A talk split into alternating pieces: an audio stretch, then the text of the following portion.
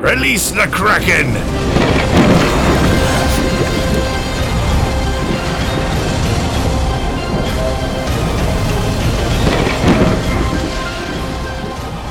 Bienvenidos a un nuevo episodio de Kraken Podcast. El día de hoy estamos madrugando y recargados de energía junto a Maltín.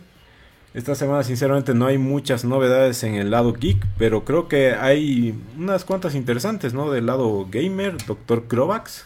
¿Qué tal Freddy? ¿Qué tal vas? ¿Cómo están ustedes? ¿Cómo están todos? Saludos a la comunidad. Y sí, sí, esta semana por lo que veo eh, se vienen buenas noticias de la parte de Netflix, pero que comienza un evento hoy, ¿no? Y en la parte gamer sí hubo bastante polémica, hubo bastante noticias y las vamos a ir desarrollando. ¿Cómo estás, Vas?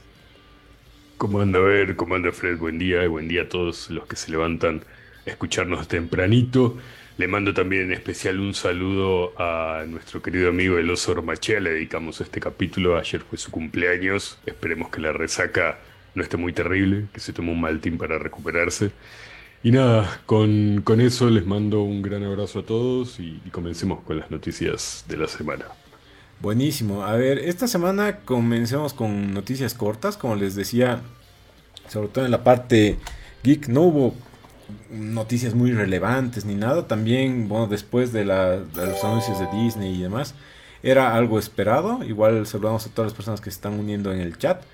Pero al comenzar con estas cortas que sinceramente creo que no necesitan ni mucha eh, tertulia ni para hablar. Y después ya hay unas cuantas que sí podemos ir desglosando más. Eh, bueno, para comenzar oficialmente, el tráiler de Super Mario Bros. la película, eh, hecha por Illumination, llega el 6 de octubre en la eh, New York Comic Con. De hecho, en el Nintendo Direct del, del, otro día ya hablaron un poquito de que siguen muy pendientes de esta película. Para continuar con Illumination, oficialmente habrá una sección de animación para adultos dirigida por Mike Moon el cual es conocido por Mansion Foster. Este estudio de a poco, después de los Minions y mi villano favorito, ganó mucha relevancia y de a poco ya está haciendo eh, mucha competencia a Disney sobre todo. Después, gracias a la revista Empire, vemos y tenemos un mejor vistazo de Wakanda Forever y vemos a Tenoch Huerta en el un poquito mejor cómo estará interpretado se ve mucho este, esta onda maya o azteca que se está dando al personaje. Y como Bass lo adelantaba, o ver en todo caso, el día de hoy va a haber el, el evento de Netflix, To Doom, en el cual presentan su catálogo para fin de año y para lo que viene del siguiente año. Eh, en Bolivia va a ser a la una. Hay novedades interesantes, sobre todo de algunas películas y nuevas temporadas de series de sus IPs más relevantes. Y por último, ya entrando un poco a los rumores, eh, varios insiders aseguran que NBC Universal va a comprar a Warner el 2024. Sabemos que Warner recién ha sido adquirida o fusionada con Discovery. Entonces esta sería una transición para que Universal sea el, el último comprador y de esta manera tener ya uno de los estudios más grandes. Con esta noticia ya podríamos comenzar a seguir especulando estas transiciones de Warner, sobre todo de DC, que es lo que más a veces nos importa en el lado de las películas y de su universo.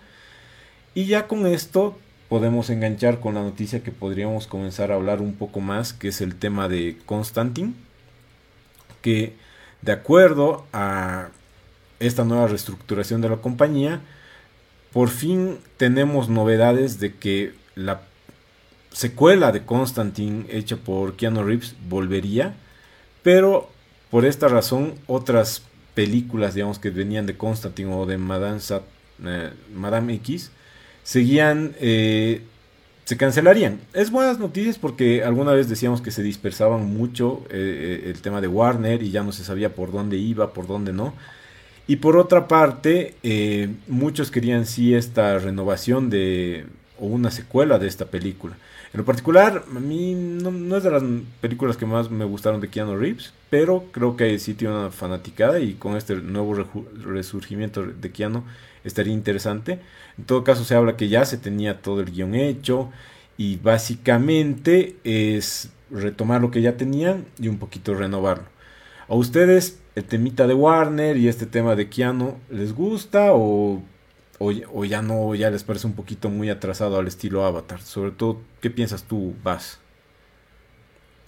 Bueno, eh, primero, eh, qué triste que he llegado a, una etapa en la que digo, por favor, quisiera pasar una semana sin que hayan noticias de Warner, porque hasta ahora en general no hay una que sea buena, o sea, nos mm. siguen tirando palazo tras palazo.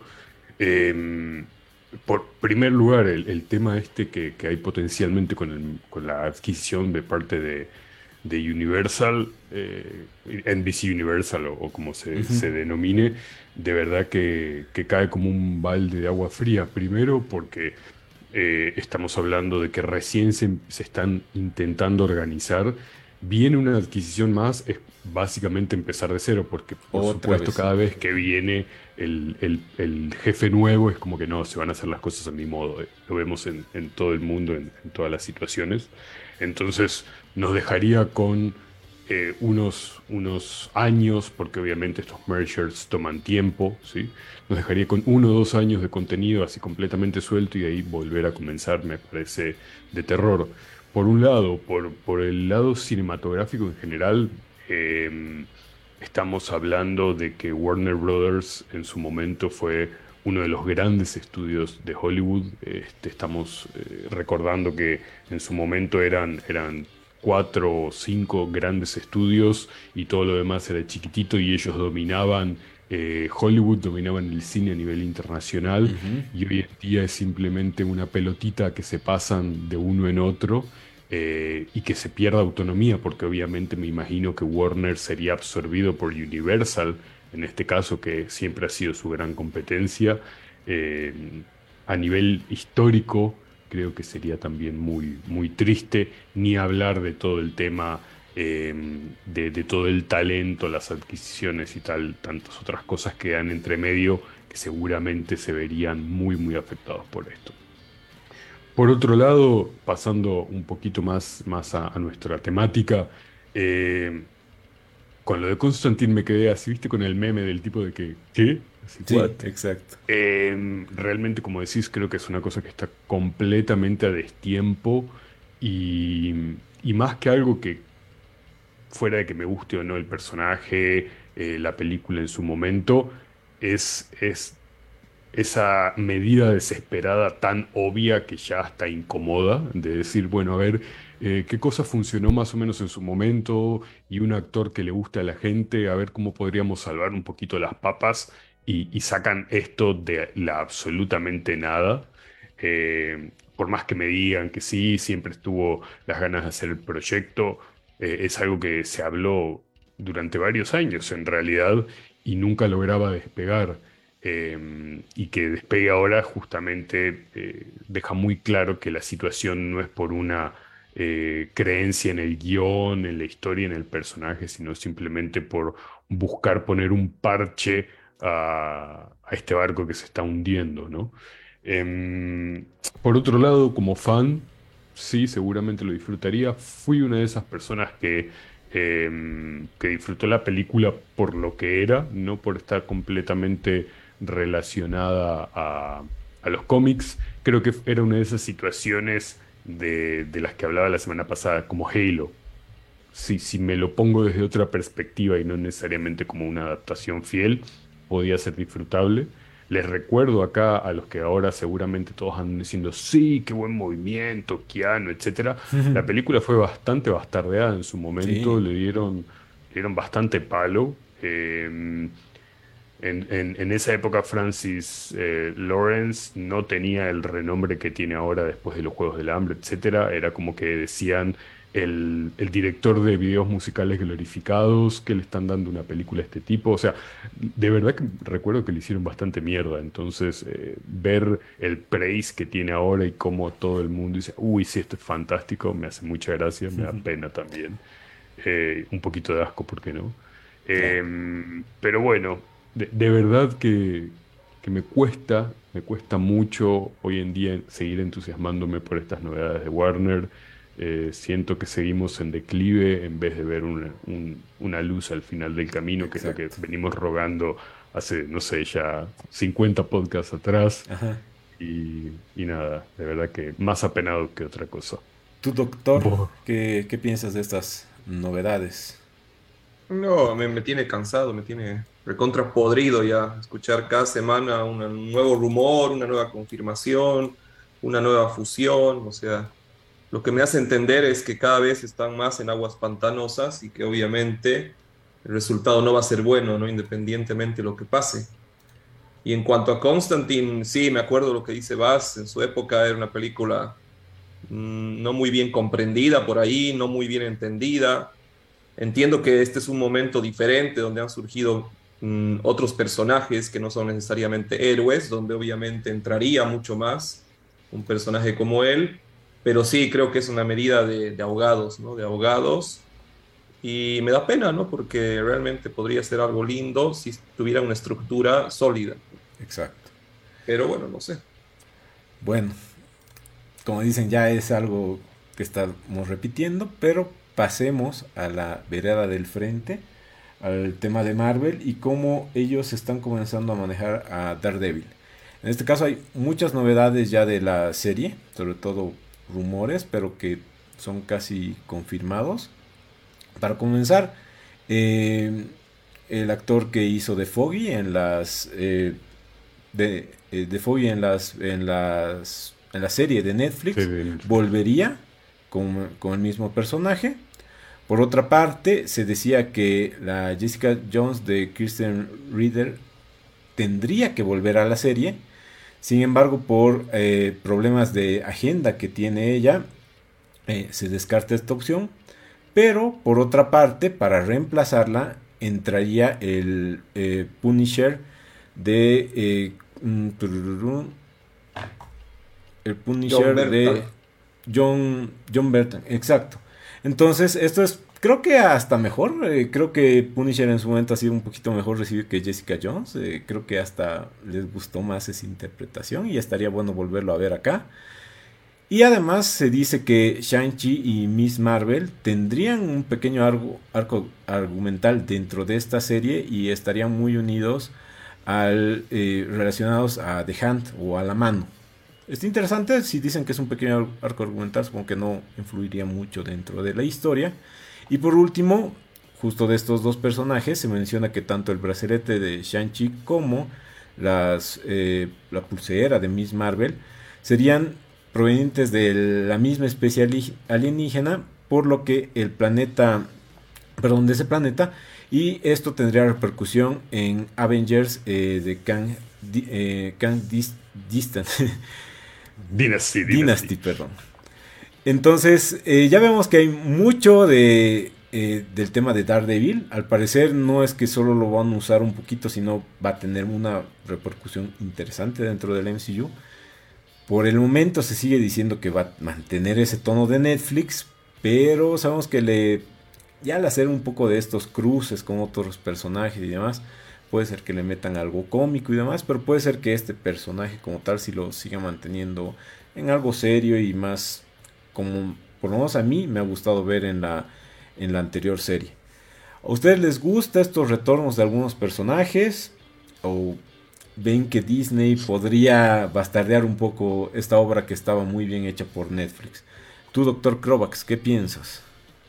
No, me gusta, me gusta viendo los, los desgloses que has hecho. Hay varias cosas que me llaman la atención, que me gustan.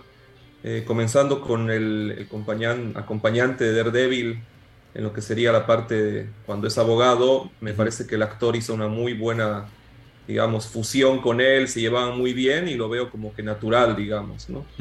El tema de Jessica Jones, bueno, me parece que si no puede ella, o sea, la actriz no puede, me parece genial que, que estén presentándolo precozmente al Punisher.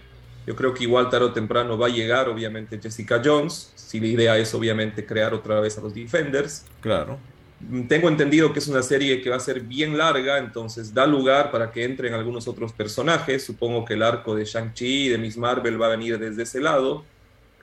Y, seguramente eh, lo que quieren hacer es seguir esta idea de que todo está relacionado, ¿no? Entonces tiene, tiene un poco de sentido que en lo que sería eh, la Black Hand, eh, obviamente estén estas de los anillos de Shang-Chi, del brazalete, tiene, tiene sentido. En cuanto al tono de la serie, más que sea una serie, digamos, negra o gris, me gustaría que sea una serie más humana, ¿no? Digamos, ¿no? Donde puede haber obviamente drama, puede haber obviamente mucha violencia y por ahí algo de comedia, ¿no? Porque la vida también es así, ¿no? Entonces, ojalá se centren en eso, ¿no? En el humanismo de los personajes, en la fragilidad de algunos, en poder hacer entender que hay superhéroes que están, digamos, en una esfera de élite o obviamente defendiendo cosas intergalácticas, por así decirlo, y que hay otros que son los que están sirviendo a la gente, al pueblo, ¿no? Exacto. No sé qué opina Vaz, no sé si él es fanático de, de Daredevil, si le gusta un poco eso del, del Hell's Kitchen y todos sus, sus personajes. Definitivamente sí, este, creo que tocabas eh, ahí el punto de, lo que hace mucho al personaje de, Daredevil y, de todos los Defenders y lo que hemos estado viendo que fue construyendo el universo de, de Marvel en Netflix, era justamente el, street level hero, ¿no? el, el héroe realmente de la gente común, de la calle, el que no tiene que estar eh, metiéndose con, amenazas mundiales ni intergalácticas ni dimensionales, sino realmente lidiando con, temas jodidos, pero a un nivel como que más, más humano.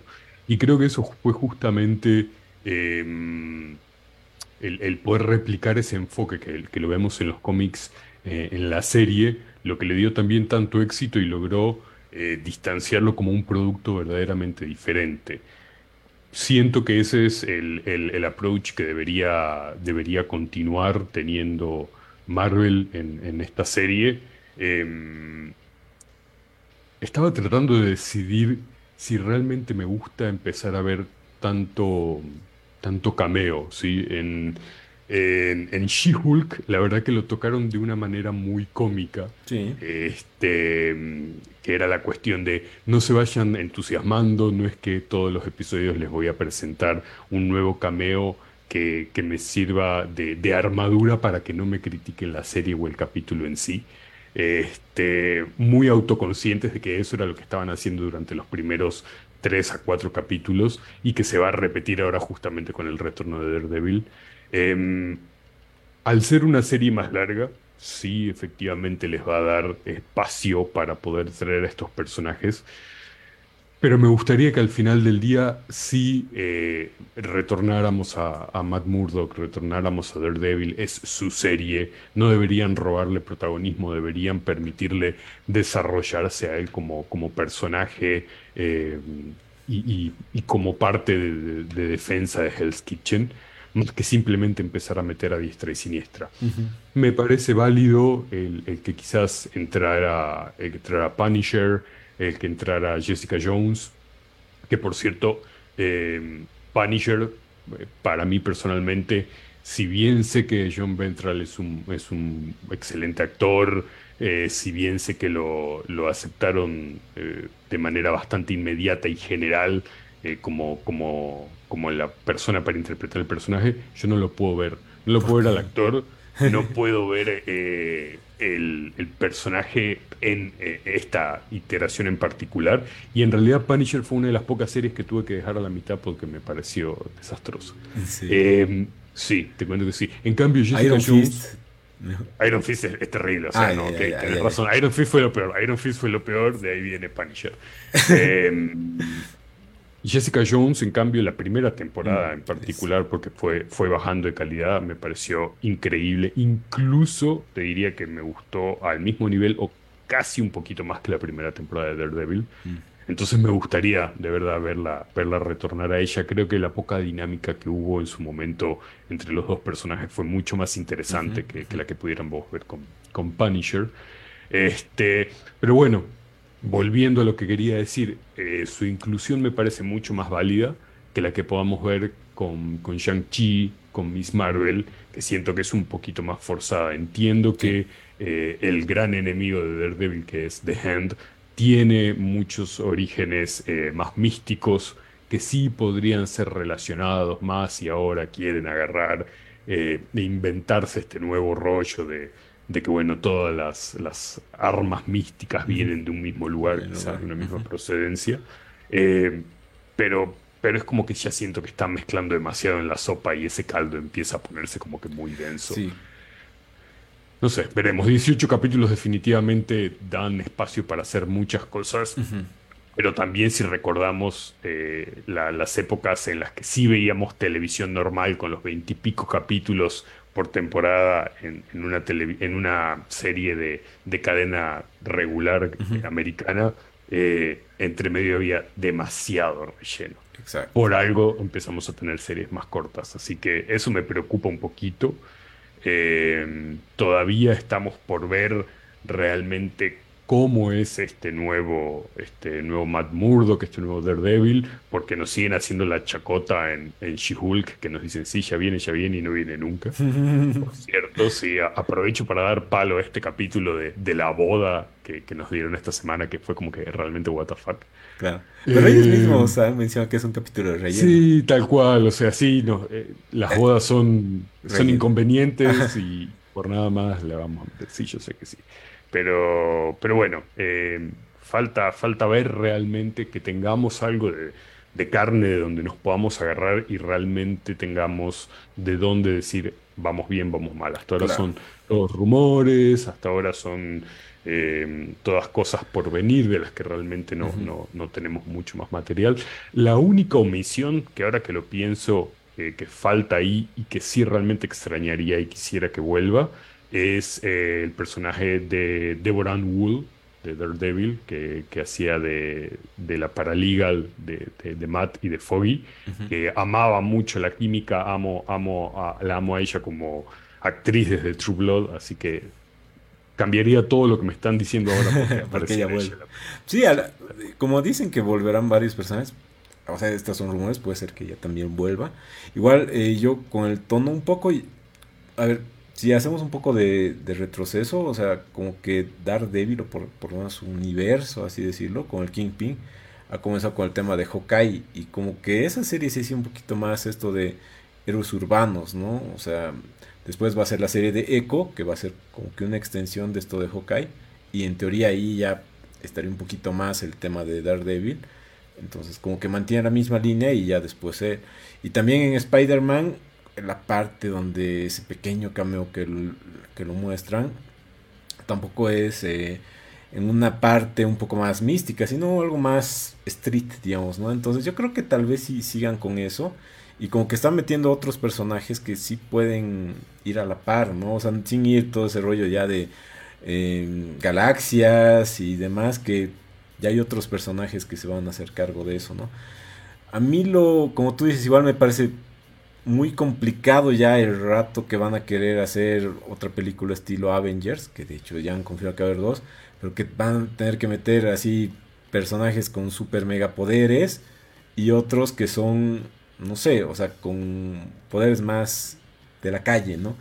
Entonces eh, hay una Hawkeye que solo es, digamos, como que sabe hacer muchas cosas con, no sé, por el deporte que ha tenido y todo lo que le han enseñado no sé si va a estar equilibrada con una que con sus manillas ya hace todo, digamos, Entonces, eh, como dices, está bien complicado el futuro, pero hay que ver cómo ellos lo manejan. Tal vez tengan unas misiones en la Tierra y otras en el espacio para poder algo. pero veremos qué viene a futuro con este tema de Marvel.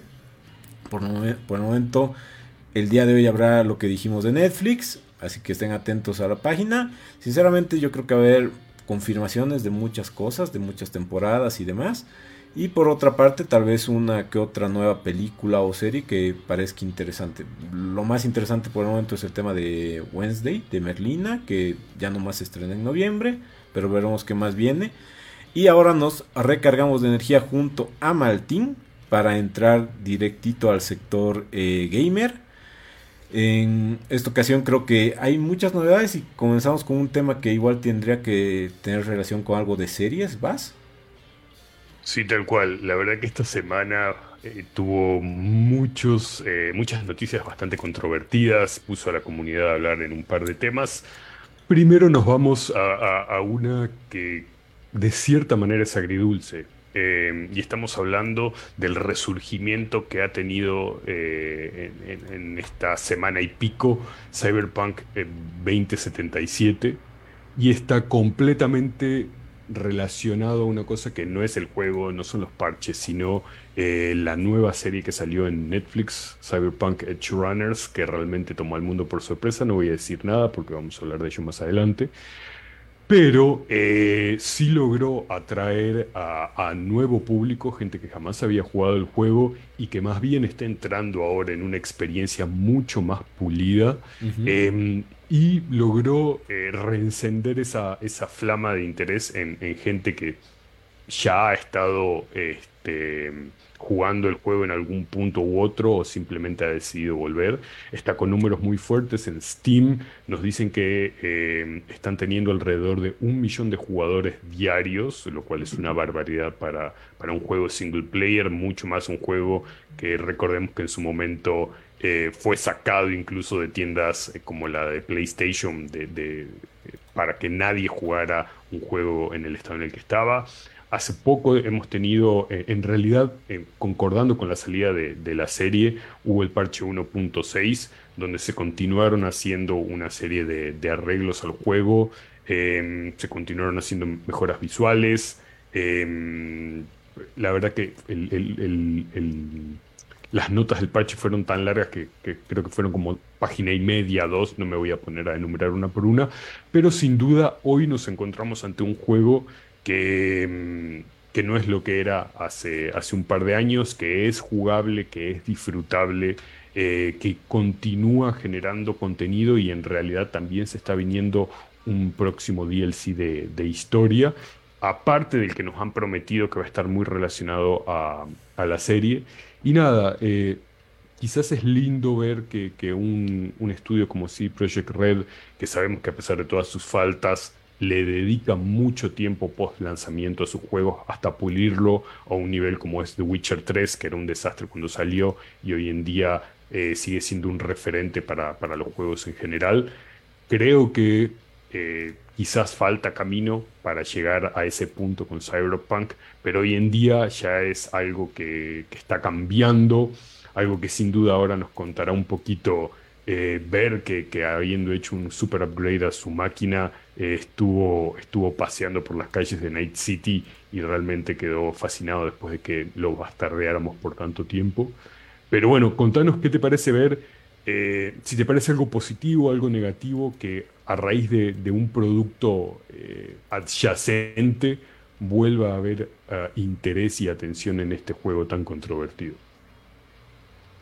Sí, me, parece que la serie es como que la, cereza del pastel en lo que iba a ser la redención del juego como tal, digamos, ¿no? O sea, me parece que llegó en su momento justo y necesario como para volver a posicionarlo tal vez en los charts más altos de Steam, ¿no? pero es la típica, ¿no? Consigue Project Red, como vos decías, en el caso de The Witcher 3, el Witcher 2, el Witcher 1. Es un estudio, en primer lugar, para mí, que es muy ambicioso, pero que obviamente esa, esa ambición hace que el producto cuando sale sea un producto no pulido, no acabado, pero con mucha proyección. Lamentablemente, en este caso del Cyberpunk, para mí el error fatal que cometieron fue el de lanzar este juego no pulido, pero también lanzarlo en otra consola como la Play 4, como el Xbox One, que ya no era no pulido, sino era injugable. Y obviamente un juego no, no lo puedes vender injugable, ¿no? Con lo que vino después de que lo removieron de las diferentes tiendas, el juego crasheaba. Y esta injugabilidad también se llevó a las consolas de nueva generación obviamente afectando eh, experiencias como la que yo tuve, ¿no? Que me lo compré en el día 1, el juego, para la Xbox Series X, y pese a tener una consola que dentro de todo debería haber funcionado, no me funcionó como yo quise, digamos. El juego se podía jugar, pero el juego tenía errores eh, importantes en cuanto a bugs, se lo veía bastante vacío, la inteligencia artificial era bastante paupérrima en comparación a inteligencias artificiales que ya tenemos.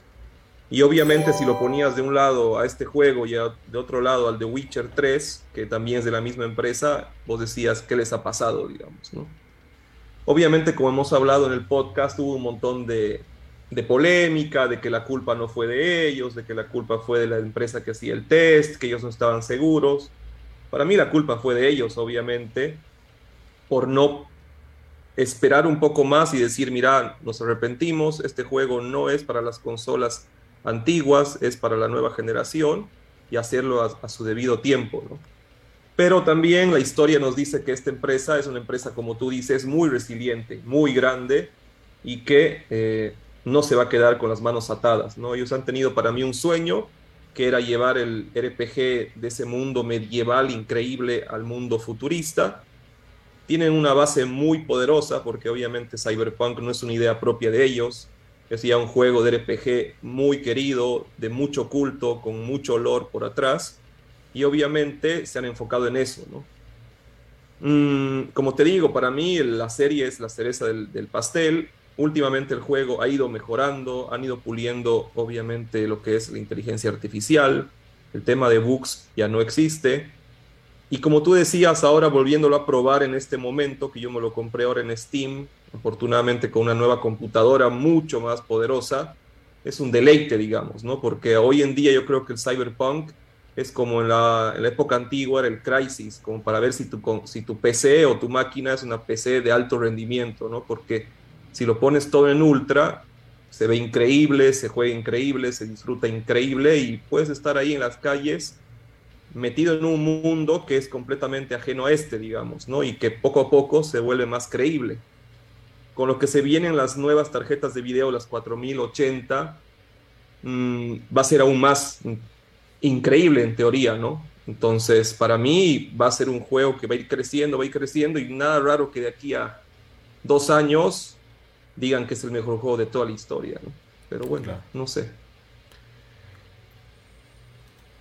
Buenísimo. Bueno, antes de que continuemos, paremos todo por un segundo. Le mandamos un gran beso acá a la Clau que ha aparecido en nuestro chat y se ha levantado temprano para estar con nosotros. Te extrañamos, te queremos y muy contentos de, verte por acá eh, de vuelta escuchándonos, aunque, aunque sea alguna vez tendrás que volver a, visitarnos.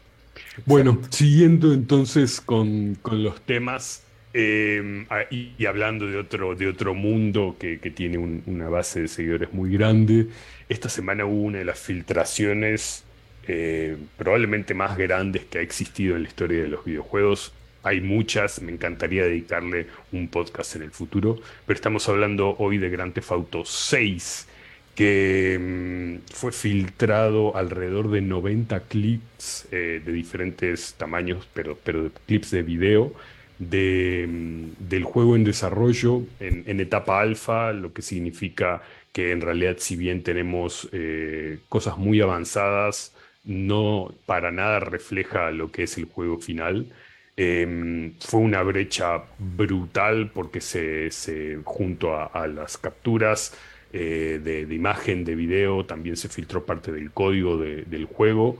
Eh, de, una manera relativamente estúpida, porque eh, dicen que el, hacker, que encima tiene 17 años nada más y aparentemente ha sido capturado en Londres, logró sacarlo ingresando al Slack em, de, rock, em, de, Rockstar Games eh, y bueno, sacando directamente desde archivos internos de, de, la plataforma con la que se comunica el equipo seguramente en su home office.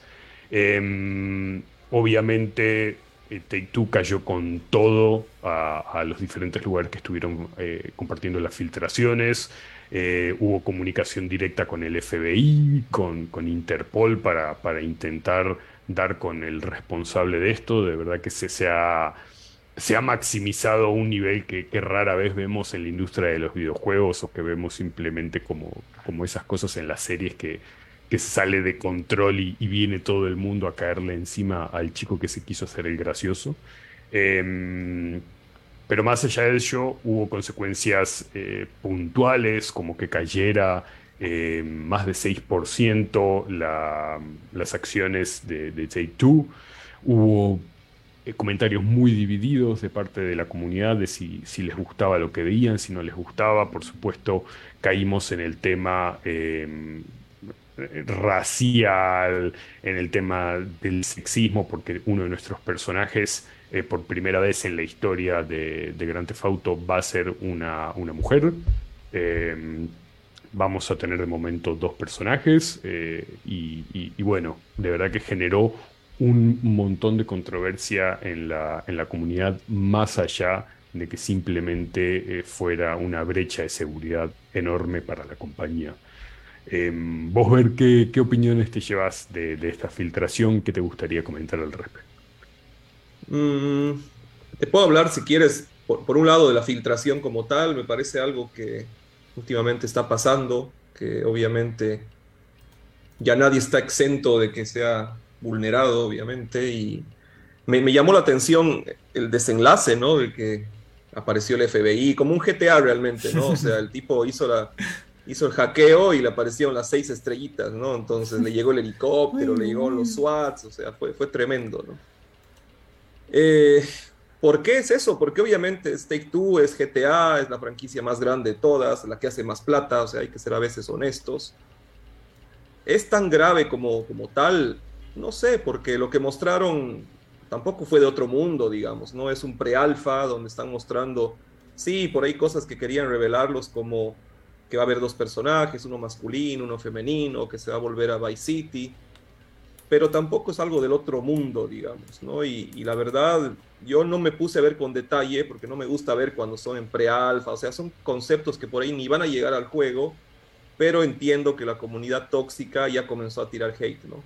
Que por qué una mujer, que por qué está así, por qué es voluptuosa, mm, parece mucho al GTA, sí, al GTA 4, al GTA V, las físicas no están bien.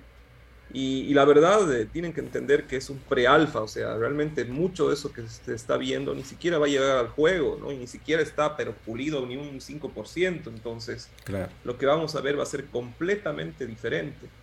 Y obviamente luego hay muchas empresas que han salido, digamos, en defensa de esto, de los leaks y sobre todo de las críticas, a mostrar, ¿no? A compartir lo que eran sus proyectos, que ahora son juegazos, son obras de arte en sus estados eh, pre-alfa, ¿no? Donde se puede ver un Sea of Thieves, que eran polígonos que subían a un barquito y el mar era como en Paint, donde podemos ver eh, un juego como el, eh, el Uncharted, donde obviamente las escenas de acción son solamente vectores, donde podemos ver un God of War donde Kratos tiene pelo largo y es rubio, porque era un skin que le habían puesto como para hacerse la burla, o sea cosas que hacen y que, no deberían salir a la luz, pero que bueno, yo creo que a futuro mm, va a tener otro tipo de, aproximación hacia esto, hacia para mí, ¿no? Ojalá hacia las filtraciones, no se la van a tomar tan a mal.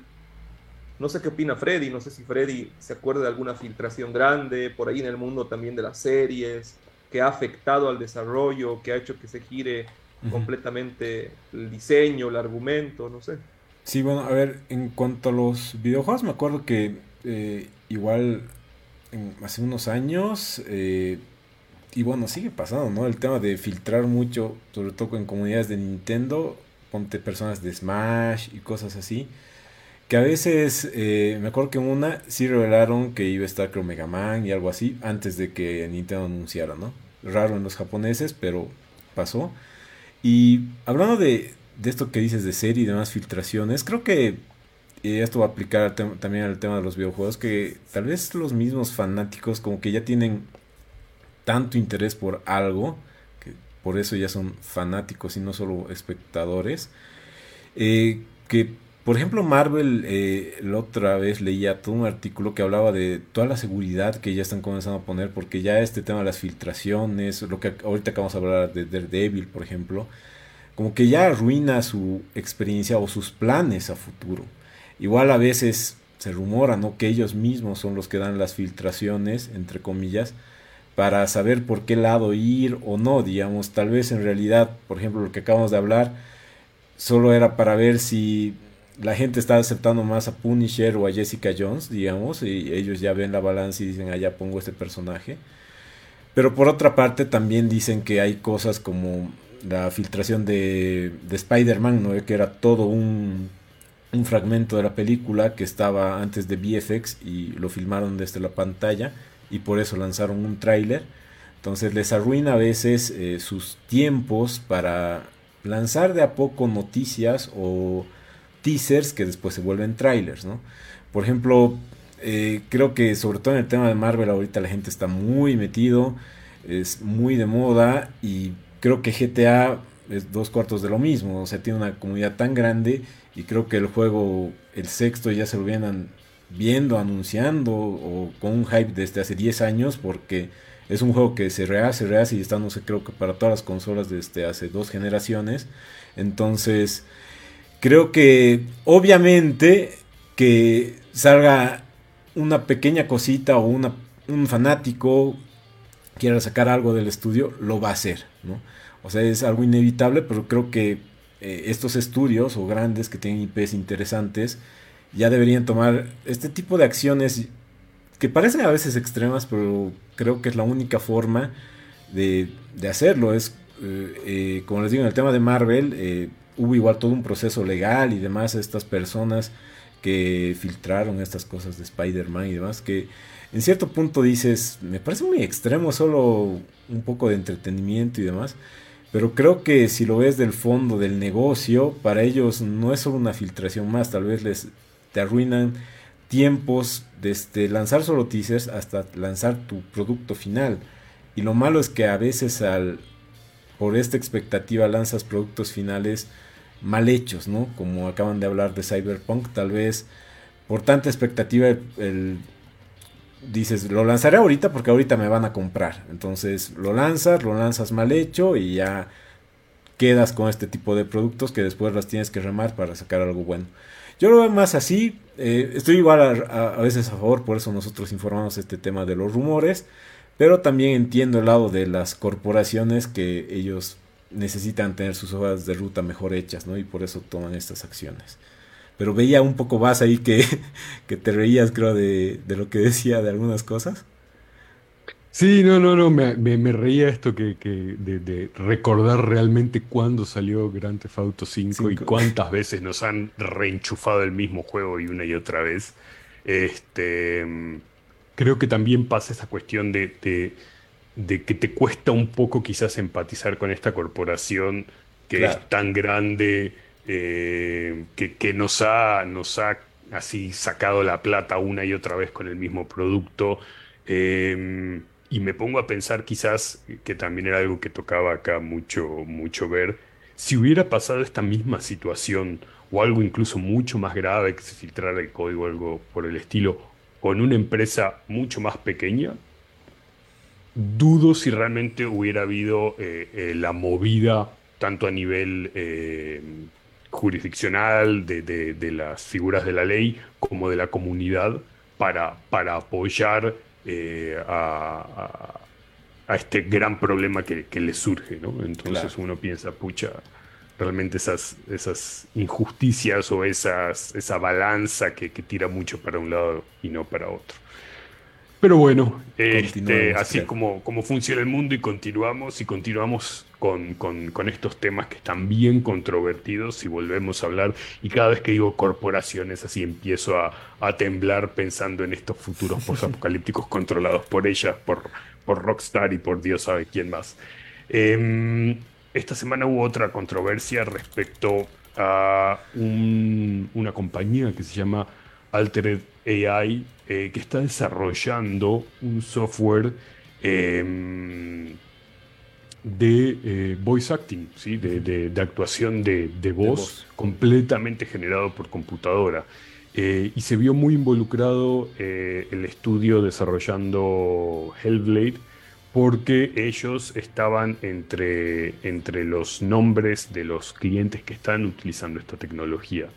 Em, muchos actores se pronunciaron sobre su preocupación eh, de qué puede significar esto, ¿sí? de, pasar de tener un roster de, actores de voz que sabemos que no tienen, em, no están cuidados, entre comillas, de la misma manera que un actor en pantalla lo está, no tienen las mismas remuneraciones, y un montón de otros temas y que vengan ahora encima a decirle, sabes que una computadora va a poder reemplazarte el día de mañana, ya no vamos a necesitar a, un actor.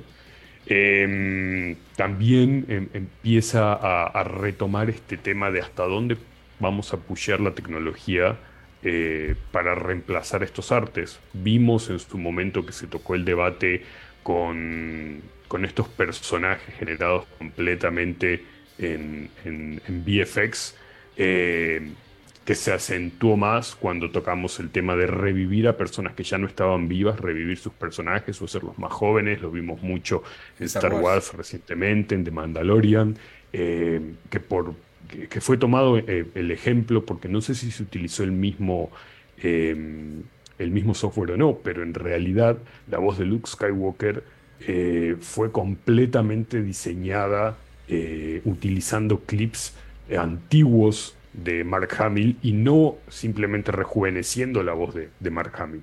No, fue completamente digital y a esto es a lo que quiere ir este tipo de software. Entonces, em, es, problemático sin duda, pone, pone en alerta a, una serie de artistas que ya de por sí se las están batiendo todo el tiempo para intentar que se respete su, su arte, su, trabajo, lo que quieran decirle.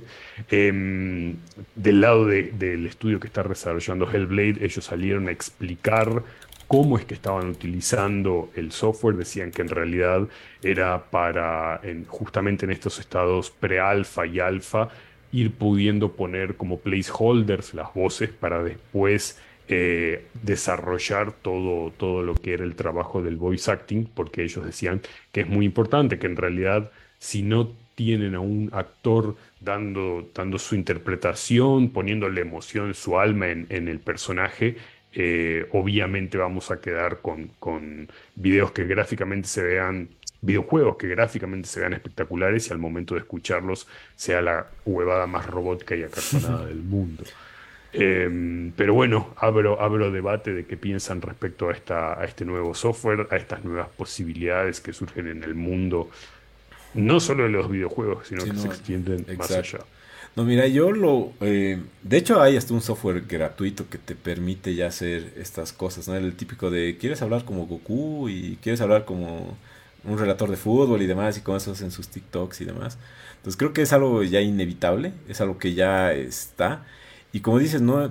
Eh, en el cine sobre todo lo, están explotando harto, ¿no? Recordamos a Samuel L. Jackson o Robert Downey Jr. en Marvel, ¿no? Ya los han rejuvenecido, además de lo de Star Wars que acabas de hablar.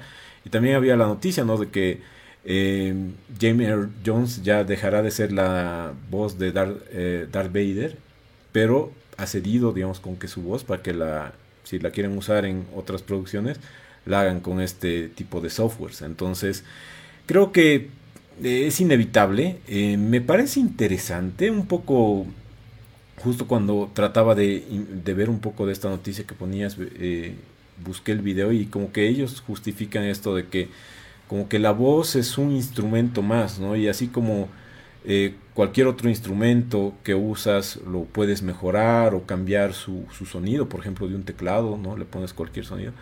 Es correcto que podrías hacer esto con la voz para sacar mejores productos, ¿no? en el lado de tal vez de producciones que ya conocemos, ¿no? Tal vez Star Wars es el mejor ejemplo. Eh, usas esto para llegar a esta añoranza de las primeras películas, ¿no? O sea, trata, tratar de revivir esos personajes. Pero creo que tal vez en videojuegos que te va a ayudar en cierto punto a bajar tus costos, digamos, pero dar productos de calidad. O sea, tal vez ya contratas un roster de solo 3, 4 personas que hagan las voces, pero con esas ya sacas 50, 60 personajes que hace que tengas un juego un poquito más diverso, digamos, ¿no? Alguna vez escuchaba, digamos, por qué Pokémon, por más que sea una franquicia tan grande, sigue en el RPG clásico de no poner eh, voces a sus personajes. Y decían que era por eso, porque como tratan de tenerlo en tantos idiomas, sería muy complejo contratar tantos actores y encarecería mucho el producto. Yo decía, bueno, tal vez Niantic o bueno, eh, Pokémon Company lo ve de esa manera, pero decía, tal vez si habría algo que podrías contratar menos personas y sacar sus voces a los diferentes personajes del RPG podría ser interesante y más dinámico para el juego. Lo veo como que es inevitable que va a pasar esto eh, y sobre todo en el mundo de los videojuegos que veo que tantos juegos sacan y sobre todo empresas pequeñitas tal vez les va a ayudar mucho en esto, pero no sé tú ver cómo lo ves. Y no sé, o sea, yo lo veo como una tecnología más y que lamentablemente van a tener que, estos actores o estos gremios de actores van a tener que ponerse fuertes, pero también entender que es inevitable, ¿no? Sobre todo con lo que se viene de que en el futuro los videojuegos están apuntando a hacer eh, experiencias prácticamente simulaciones de mundos, ¿no? donde no solamente va a haber 100 actores, sino cientos de miles, ¿no? Y donde debería tener una credibilidad y no vas a castear a cientos de miles de personas que te den el diálogo, ¿no? Claro. Ahora, en cuanto a la empresa Ninja Theory, que es lo que están haciendo los Hellblades, que yo la sigo mucho porque me interesa mucho sus juegos, ellos al margen de una empresa de videojuegos son una empresa que, investiga mucho, ¿no? La relación entre la psiquis con los videojuegos, la mente humana, las emociones, o sea, están haciendo varios proyectos y como que lo veo normal que ellos estén metidos en esta tecnología, justamente investigando, como tú dices, de qué manera se puede correlacionar obviamente las voces, las emociones con los personajes que son generados por computadora, ¿no? Entonces, la manera, como decía Vaz, que ellos lo han defendido es eso, ¿no? Que es parte de un instrumento de investigación que ellos en sus obras finales y sobre todo una obra como Hellblade 2, que va a ser una obra narrativa con mucha, mucha potencia gráfica y mucha emoción, van a castear a sus personajes, los personajes están completamente mapeados inclusive a la parte física, actores reales. Así que yo creo que es algo que, se viene, pero por ahí fue mal entendido, ¿no? Fue mal entendido por un grupo de gente que sí, obviamente, si ves tu trabajo amenazado, eh, es horrible, ¿no? Dices, ¿qué voy a hacer ahora? ¿Qué voy a dedicar? Ya simplemente no me van a castear más. De todos modos, no sé mucho realmente cómo está nucleado este grupo de gente, cuántos son. Conozco a varios que son, digamos, referentes, que veo que hace un montón de personajes icónicos, pero no sabría realmente decirte cuán importante es su gremio, cuántos son y qué pasaría realmente si son reemplazados a nivel, digamos, de gente afectada, ¿no? Pero es una noticia interesante porque nos habla obviamente de lo que se viene y más allá de algo que es amenazado, me habla de algo que se viene a futuro, que va a permitir crear mundos simulados con mucha más fidelidad. Exacto. De hecho, en los comentarios, Eric y Giovanna como que ven tal cual lo que acabas de decir, como que es algo que eh, va a funcionar. Y por ejemplo, en el tema de las películas dicen que sí ayuda mucho para revivir esta nostalgia. Pero ¿qué más tenemos, eh, Vas? Bueno, siguiendo con, las novedades de, la tecnología hacia dónde vamos, eh, Nvidia presentó su nueva gama de, de tarjetas de video eh, estamos ya en, la, gama 4000 eh, y viendo un top de la línea como el 4090 te hace salivar las cosas que pueden hacer hoy en día. Eh, pero más allá de ponernos técnicos con, con, todas sus especificaciones, etcétera, en realidad nos, nos, sacamos un par de temitas relacionados a esto eh, que nos hablan de hacia dónde vamos, eh, qué podemos estar esperando en estos nuevos años respecto a la fidelidad gráfica que nos puedan ofrecer estos, estos verdaderamente potentes motores eh, dentro de las tarjetas gráficas que tengamos en nuestras computadoras, en nuestras consolas, etc. Em, por un lado, el, lanzamiento de, de, esta nueva serie está muy relacionado a su em, tecnología RTX, que es la tecnología relacionada al ray tracing. Y intenté buscar em, la definición como que más básica for dummies, digamos, para que todos tengamos entendido de, qué se trata esta tecnología y cómo realmente puede beneficiar al mundo de los videojuegos. Básicamente, el ray tracing es la técnica que permite que la luz en los videojuegos se comporte de la manera en que se comporta en el mundo real. Em, y, con esto nos vamos de vuelta un poquito a las clases eh, de física, de biología, y recordemos que como nuestros ojos interpretan todo en el mundo es gracias a la luz. Estamos hablando de, refracciones, de oscuridad, de luz, em, de un montón de cosas en in between que nos permiten interpretar lo que nuestros ojos están viendo. Entonces, en un pasado era muy, muy difícil eh, permitir que existiera esta tecnología en tiempo real en los videojuegos. En las películas podías estar em, horas e incluso días haciendo que esta tecnología eh, funcionara para un frame, para una sola escena, ni hablar de hacerlo en tiempo real. Ahora estamos llegando a ello e incluso han presentado el RTX Remix, que es un software que permite eh, meter la tecnología de ray tracing en cualquier juego, entre comillas, porque seguramente vamos a empezar a ver ciertos limitantes, y esto hace que la calidad, la fidelidad gráfica aumente a un punto, primero en automático y segundo un punto en el que realmente el juego parece algo completamente diferente. Lo hemos visto con el juego que nos han prometido que es Portal RTX, que es básicamente un mod a, Portal original con esta tecnología y de verdad que se ve de algo que ya estaba relativamente antiguo algo que visualmente, sí, y simplemente por esta captación del manejo de la luz, parece sacado de eh, un juego de última generación. Es, sumamente interesante. Eh, la verdad los invito a, ver lo que fue el tech demo, eh, que, realmente te dejaba con, la boca abierta, algo sumamente impresionante. Y por el otro lado tenemos lo que nos va a costar, lo que nos va a costar poder disfrutar de, esta tecnología.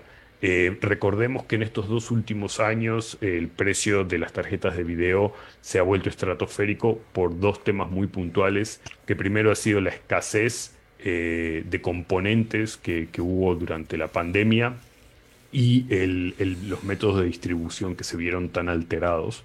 Pero por otro, eh, de manera muy triste, graciosa, lo que quieran decirle, fue la evolución de la minería de criptomonedas, que requiere, como muchos saben, eh, GPUs muy potentes y, veíamos a, los minadores comprarse 20, 40, 100 y gente que estaba completamente disparada y se compraba por los miles las tarjetas de video, dejando a los jugadores sin posibilidad de obtenerlas o de obtenerlas en el mercado secundario de manera eh, carísima, ¿sí? Em, esto desaparece el día de hoy, ha cambiado hace, hace dos semanas aproximadamente la manera en que se obtiene cryptocurrency. No voy a meterme en ello porque realmente soy bastante neófito al respecto. Lo único que sacamos de esto es que ya no les sirven tener eh, estas tarjetas de video, lo que ha hecho que estén vendiendo las suyas que han sido abusadas durante estos dos últimos años por centavos, realmente es ridículo. Em, y en teoría, la bajada de esta demanda debería hacer que los precios bajen. Pero, mm, sin embargo, el, presidente de, Nvidia ha declarado que no, que estos precios han llegado para quedarse. Eh, para darles un referente, el top de la gama, la GeForce RTX 490, sale alrededor de 1.600 dólares. Em, y todos los, los, que están por debajo, incluso las cosas más bajas, eh, no, son, no son necesariamente asequibles. Estamos hablando de 600, 700, 800 dólares, eh, lo cual empieza a volver quizás un mercado prohibitivo al que quiera ser un, jugador en, PC, eh, porque sabemos que el día de hoy tenés una de estas tarjetas y no necesariamente tiene una, una vejez muy prolongada, sino que de acá a, a 3, 4 años ya tenés que estar pensando nuevamente en, la siguiente, en cambiar.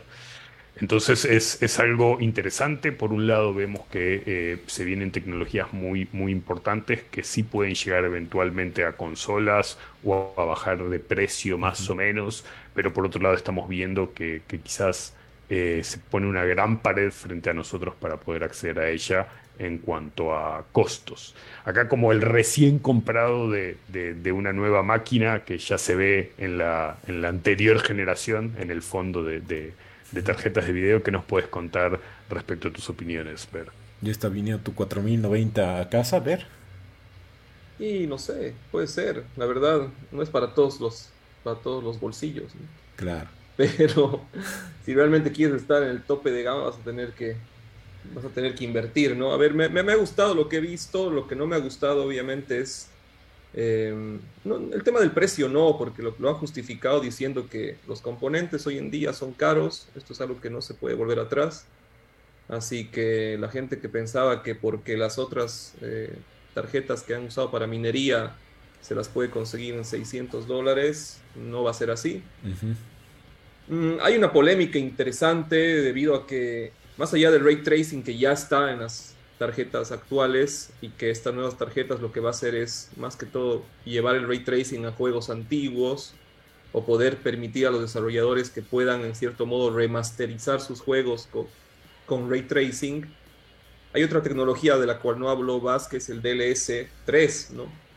El DLS es una tecnología que permite bustear mediante software lo que serían las tarjetas y el, y el sistema para que vos en un juego de PC tengas mayor cantidad de frames. Nosotros sabemos que obviamente los frames es lo que hace al juego competitivo o, para los que no saben, verlo fluido, digamos, ¿no? cuando estás moviendo la cámara.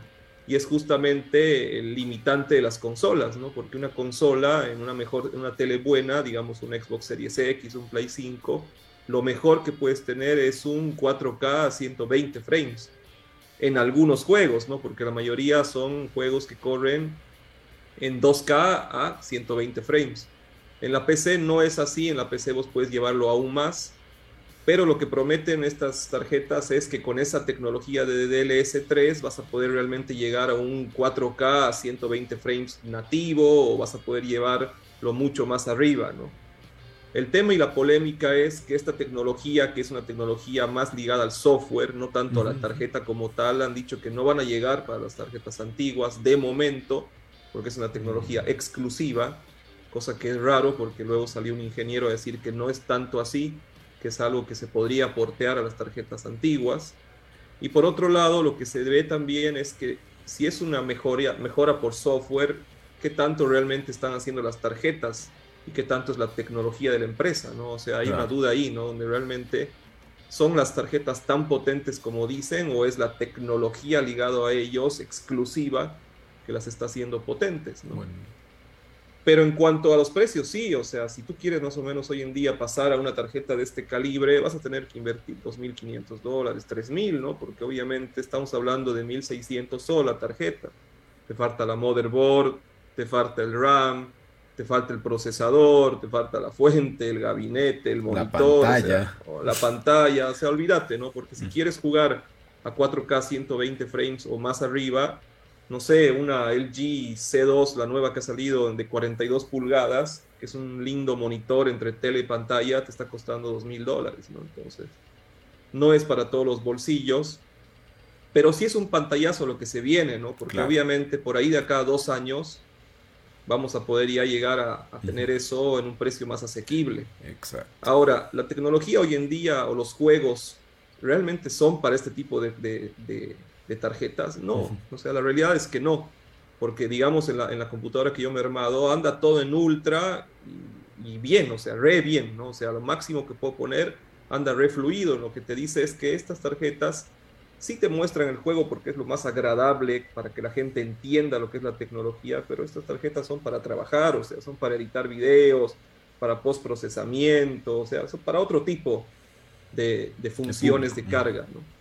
Pero bueno, es el futuro y, lo lindo es que en algún momento sí vamos a poder ver juegos por ahí, eso es el lado lindo, ¿no? Juegos antiguos que nos encantaban desde otro punto de vista, con otra mirada, con otra gráfica, sin que sea necesariamente un remake que tenga que hacer la empresa y eso está buenísimo. Está bueno, sí. ¿Y qué tenemos para terminar el sector gamer?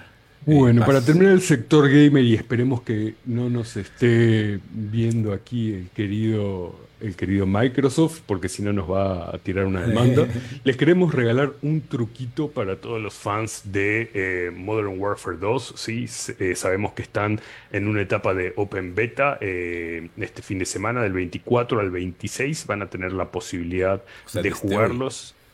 Desde hoy, exactamente. Van a tener la posibilidad de jugarlos si tienen el juego precomprado. Y acá viene el truquito, ¿sí? En Amazon, si ustedes compran el juego para Xbox o PC, eh, en precompra, ¿sí? les van a enviar el código para poder ingresar al beta, pero inmediatamente después de eso pueden cancelar su precompra porque Amazon no les cobra sino hasta el momento en que el producto esté listo para lanzarse.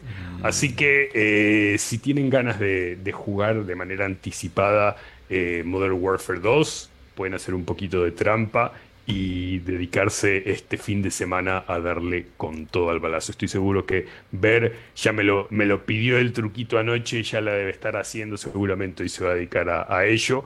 Este, y ya nos contará seguramente en, la semana o en el próximo podcast sus impresiones respecto a, este Open Beta. Y con eso cerramos la tertulia. ¿sí? Este, gracias por escucharnos esta semana. Sí, y para continuar y terminar la, parte gamer, recargamos nuestras pilas junto a Maltín, que con su nueva lata gamer, edición limitada, sigue acompañado a los deportistas, estudiantes, con el mismo sabor de siempre y con la misma energía de siempre. Recuerda que Maltín conecta tu energía y de esta manera pasamos a las recomendaciones de la semana. ¿Y qué nos traes, eh, Vas, tú esta semana? Bueno, eh, justamente lo que veníamos hablando hace, hace un par de, sectores atrás, eh, mi recomendación para la semana es eh, Cyberpunk Edge Runners. Es la serie de anime de Netflix que está ligada al juego Cyberpunk 2077. Em, y, la verdad que no me alcanza ni el tiempo ni las palabras para, para hablar lo suficientemente bien de este anime. Eh, en primer lugar, creo que tiene un, gran desarrollo de lo que es el, el, Lord de Cyberpunk. Podemos ver un poco más de la ciudad, podemos ver eh, respecto a cómo interactúan los seres humanos con toda esta tecnología y las cosas que pueden hacer gracias a ella. Em, a nivel visual, Studio Trigger siempre ha traído una calidad de animación increíble y acá no es la excepción, ligada al, estilo de arte, al estilo de, paleta de colores que, hay en el universo de Cyberpunk. Realmente a nivel visual es una, es una maravilla.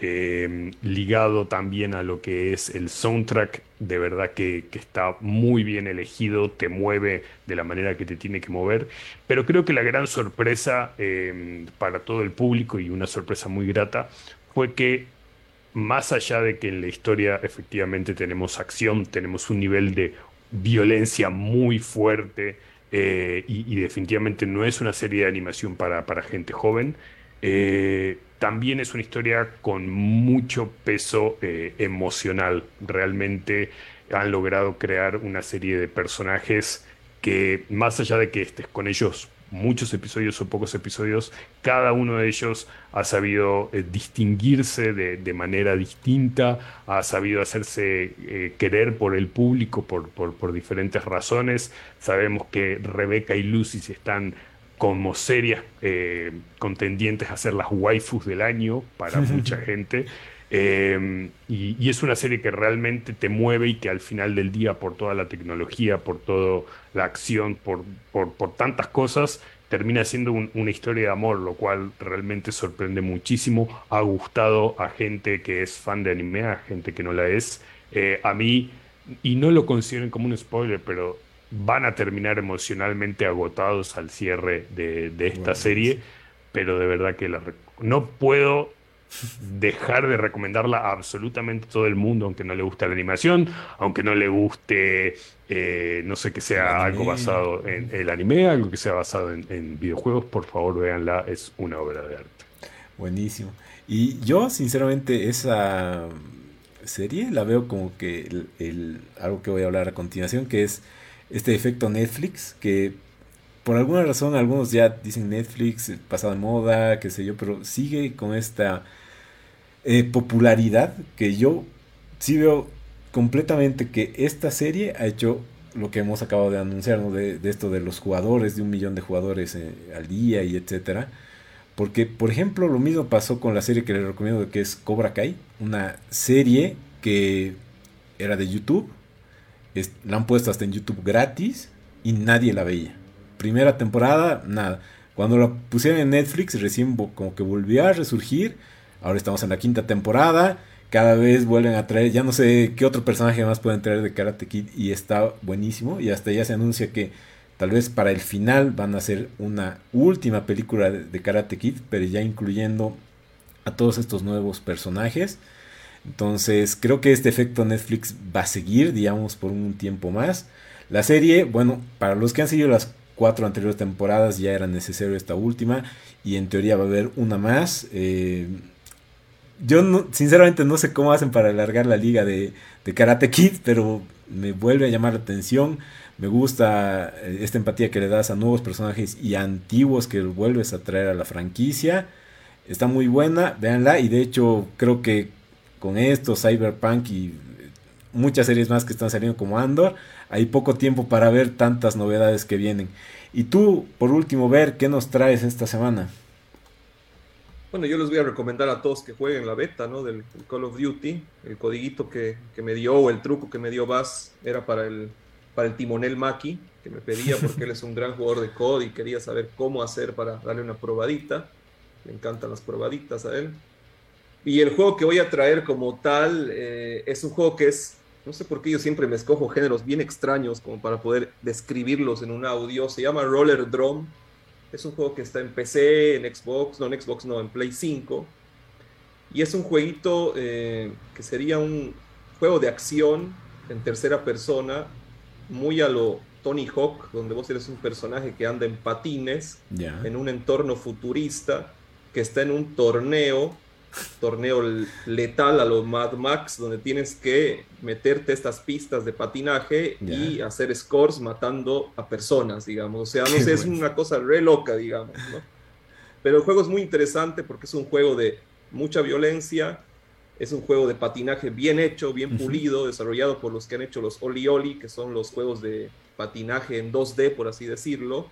Y la verdad, esta mezcla, esta ensalada, es un juego muy interesante eh, yo lo estoy jugando toda la tarde, me hace recuerdo al Tony Hawk con pistolas y con mucha dificultad, así que la verdad es un gran juego y se lo recontra recomiendo.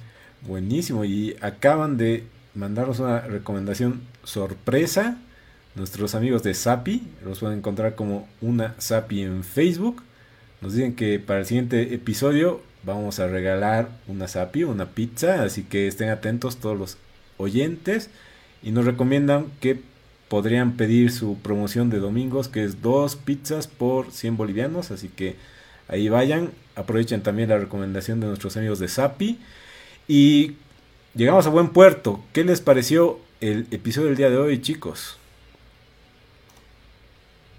Interesantísimo, muy muy movido, muy polémico. de todo un poquito. Hasta Kraken Tech apareció esta semana apareció un crack en tech y seguramente por ahí podemos invitar a futuro al, tío True Tech nuevamente para que nos hable un poco más de la parte, digamos, de las, de las tarjetas, más en la parte, digamos, profunda.